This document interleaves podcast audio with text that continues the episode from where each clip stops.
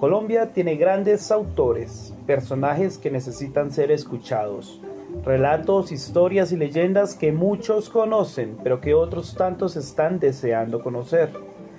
Revista Colombia Literaria nos brinda un espacio para encontrarnos y reencontrarnos con estos grandes autores y estas fascinantes historias. Es por esto que desde este pequeño espacio buscamos fomentar y resaltar a estos grandes de la literatura nacional desde Bogotá hasta Colombia entera y el resto de este vasto, vasto universo llamado literatura. Soy Luiander Poetry y hoy les presento Revista Colombia Literaria.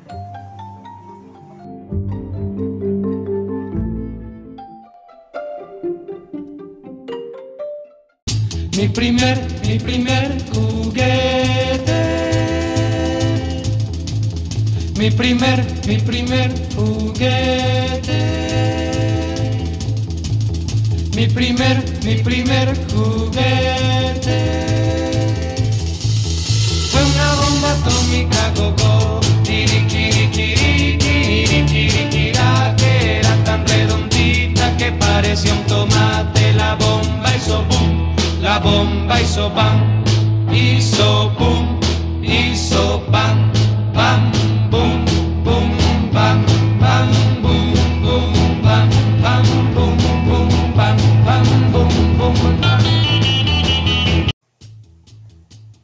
En vista de que nadie hace nada, en vista de que todo sigue peor, en vista de que ya truenan los regimientos atómicos, en vista de que estamos hartos de la literatura, en vista de que Dios se durmió a la sombra del manzano del paraíso, en vista de que el diablo se durmió sobre sus adormideras, en vista de que la historia es un mito sanguinario, en vista de que el famoso espíritu moderno apesta a intestinos rotos, en vista de todos los nadaístas resolvemos decir basta a estas sublimes porquerías y declararse ante el mito de la inteligencia y llevar a su casa, a su conciencia, un átomo de locura, de duda, una bomba de desesperación salvadora para que usted despierte o en caso contrario reviente.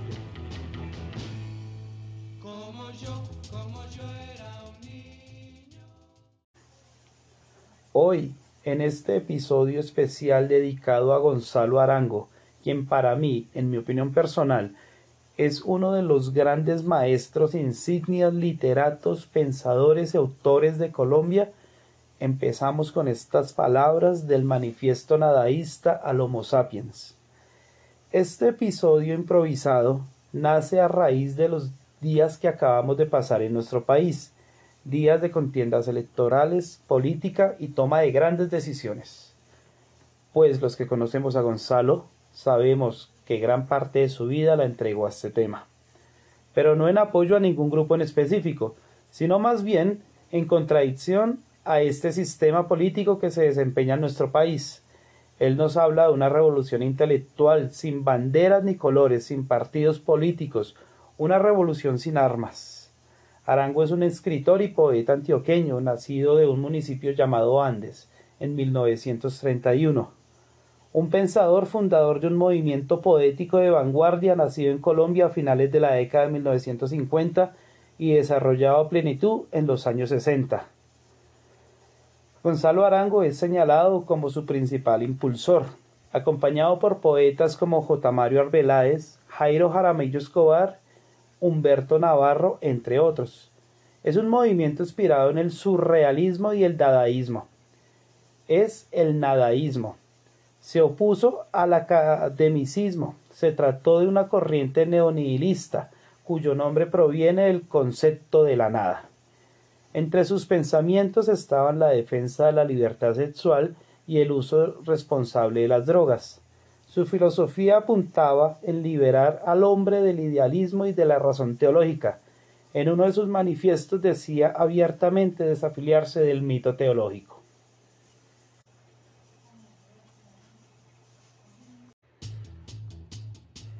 Pateamos la piedra tumbal y resucitamos o no la hora de bautizar la tierra con una nueva barbarie purificadora. El planeta hiede a almas muertas. No más resignación, no más éxtasis, no más nihilismo. Se abre el proceso. Vamos a cruzar. Vamos a enterrar a los muertos. A limpiar la tierra de excrementos. Vamos a vivir. Nuestro mensaje es de muerte. Seremos tiernos como verdugos. De este cataclismo solo resucitarán los vivos. Nuestro diluvio es de odio. No perdonaremos. Somos ateos por estética. Pero si hemos de sustituir a Dios por otro mito, adoraremos a Lucifer, el ángel de la rebelión, el profeta de la destrucción creadora.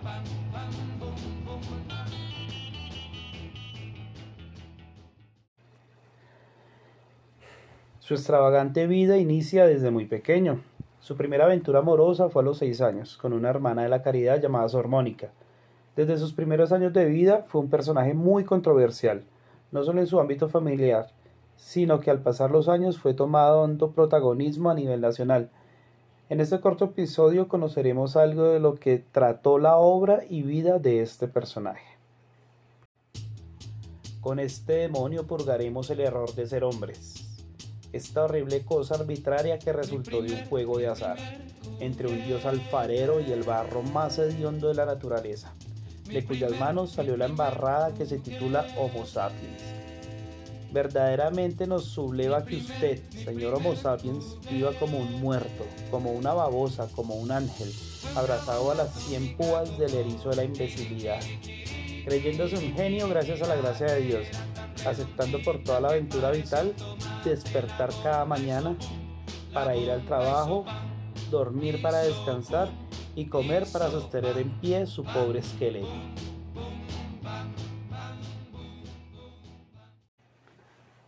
De modo más personal, puedo decir que Gonzalo Arango estuvo a la altura de autores reconocidos como Gabriel García Márquez o Fernando Soto, pero con poco reconocimiento del público en general, ya que sus escritos se caracterizaron por mantenerse en el mundo underground de la literatura colombiana.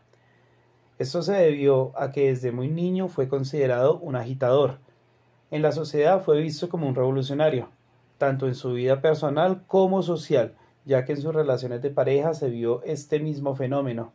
Esta revolución la llevó también a su vida laboral, ya que tuvo muchos empleos en diferentes áreas, por los mismos tampoco se entregó plenamente a la literatura. Sinceramente, nos preocupa su situación. Nos asusta que usted ni siquiera cometa un crimen al día y permita que el bien y la virtud se apoderen impunemente de su existencia. Deje sonreír idiotamente al destino y tómese en serio antes de reventar. Deje de hacerse ilusiones con el embeleco que usted es eterno. Lo que debe preguntarse antes que nada es para qué está vivo y asumir el terror de lo que este milagroso acontecimiento significa para usted y para el astro que habita. No sea inocente, deje de tener fe en tanto fetichismo. Por su carácter agitador siempre fue apartado de las publicaciones generales, como las de las editoriales. Sus escritos se vieron algunas veces en gacetas locales, estaban en la onda de la bomba atómica, el cha-cha-cha y el rock and roll contestatario de la época, como los speakers y los yetis. Dado a esto, tenemos el álbum titulado El nadaísmo a gogó, en donde gracias a los escritos de Arango, los yetis nos relatan el por qué se dice que la patria está en peligro.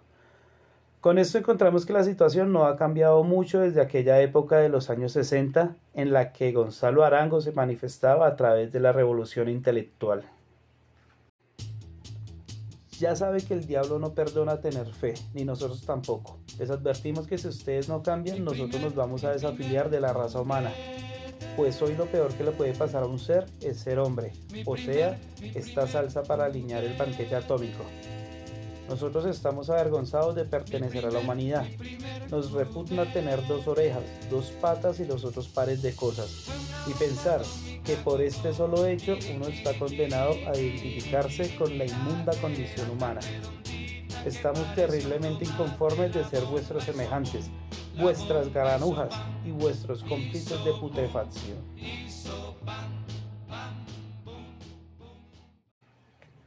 En los años 50, en una de las épocas más duras de la historia colombiana aparece un joven de 20 años con banderas revolucionarias, con ideas ateístas, hablando de la nada a un pueblo completamente conservador. enseñando a todo el mundo su manifiesto nadaísta, enfrentando a una cultura antioqueña conservadora por naturaleza, decide ponerse de pie y contra todas las instituciones que gobernaban nuestra historia en esta época. Estas ideas venían directo de la filosofía de Sartre, del nihilismo de Nietzsche. En esta época, cuando un Gonzalo Arango joven e inexperto toma la decisión de abandonar la universidad para dedicarse a la literatura y la fundación de su movimiento nadaísta, se retira a una alejada finca en Antioquia de uno de sus tíos. Allí pasó grandes penurias y problemas económicos, dado que no tenía ni con qué comer. Se alimentaba los frutos de los árboles que existían en aquella finca. Fueron días solitarios en los cuales su única compañía era el perro del cual nunca se separaba, y entre el montón de libros reposaba una calavera que por alguna razón se robó de un cementerio. Esto tal vez, y sin hacer alguna afirmación, puedo estar influenciado por el poema negro de Claudio de Alas.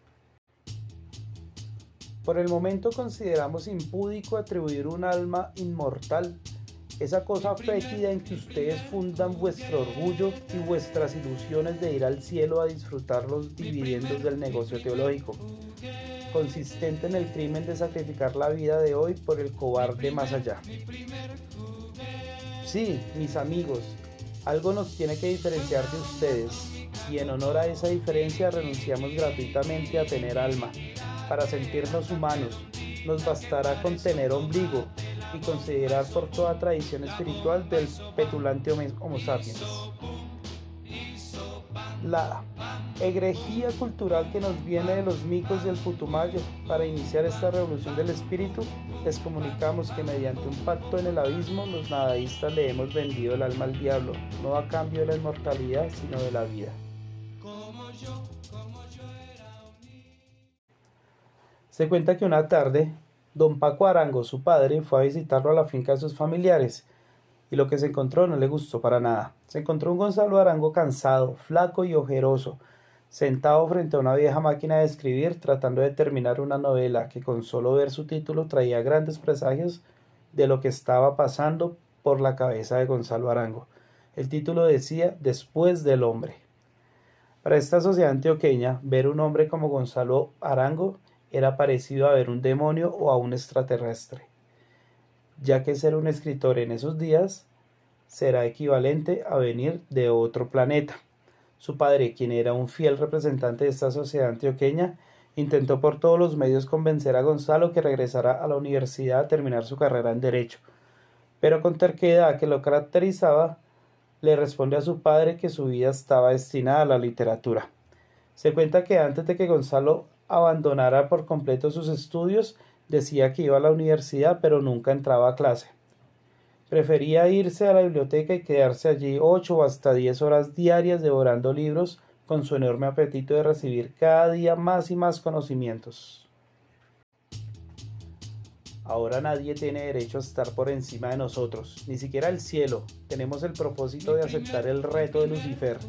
Emancipamos de toda sumisión y fundirnos a la luz del mundo en calidades simples planetarios que nada tienen a fin con la abominable historia de la humanidad y con sus despreciables conquistas políticas y científicas. Si usted desea embarcarse en esta peligrosa aventura del hombre sol, en este comunismo de la libertad para conquistar el mundo que aún no existe, pero cuyos pasos de dragón se avecinan sembrando la muerte en el alma y en los cimientos de esta vil cultura nuclear, rompa las tablas, desafíese de toda vaga noción de humanidad, arroje sus prejuicios a los hornos crepitantes del desprecio, yérgase con coraje frente a los presagios siniestros del porvenir, Amese como si usted fuera el primero y el último de los hombres, pues con usted nace y termina la historia. Después de la caída del gobierno Rojas Pinilla, Gonzalo se vio obligado a salir escapando de su pueblo Andes y de Antioquia, ya que era uno de los buscados para colgar su cabeza en la avenida Junín. De allí se introduce en el Valle del Cauca tratando de salvar su vida, y es en este punto en donde redacta el primer manifiesto nadaísta, con el cual se muestra con una imagen más política a la que venía presentando en sus anteriores trabajos. De esta época salió uno de sus más grandes poemas llamado Elegía a Desquite, en donde nos habla sobre un bandido que se rebeló ante el poder de la época en la que vivía, un ser condenado a ser bandolero y solo bandolero durante toda su vida. Esta persecución se presenta tanto por su ideología política como por su posición teológica, su oposición al Frente Nacional y su desprecio a los partidos políticos. Fue señalado de traidor a la patria, unos lo llamaban guerrillero y los guerrilleros lo veían como un enemigo. Todo esto llevó a su exilio al interior del país, encaminando un viaje por toda Colombia, denunciando todas las problemáticas que encontraba a su paso, abriendo así las cabezas y las mentes de muchos jóvenes de aquella época. En la época del 60, Arango acusa a su propio movimiento de ser un movimiento terrorista y nihilista, corrompido por el Estado y, y, terrorista, generando con esto que sus propios compañeros del nadaísmo se volcaran en contra suya, quemándolo simbólicamente en Cali. Después de esto, se ve un crecimiento intelectual ante sus bases políticas, resaltando las ideas del entonces presidente Carlos Llera Restrepo, dándole el título de poeta de la acción. No hay que ser blandos ni compasivos, hay que ser crueles, insobornables al bien, hay que ser peores que virtuosos, hay que consumar la muerte del humanismo en esa región del espíritu donde el hombre está muerto, en sus ilusiones, la razón es una rata muerta, y de un vaho de putrefacción, asciende por los poros hasta el alma. Infecta la carne, la vida, el planeta. Nosotros haremos la desertización del espíritu y aplicaremos dosis letales a aquellos cuyo diagnóstico metafísico sea INRE y a aquellos cuyo diagnóstico histórico fundamental, su razón de vivir en el oriente mesiánico o en el maquinismo occidental.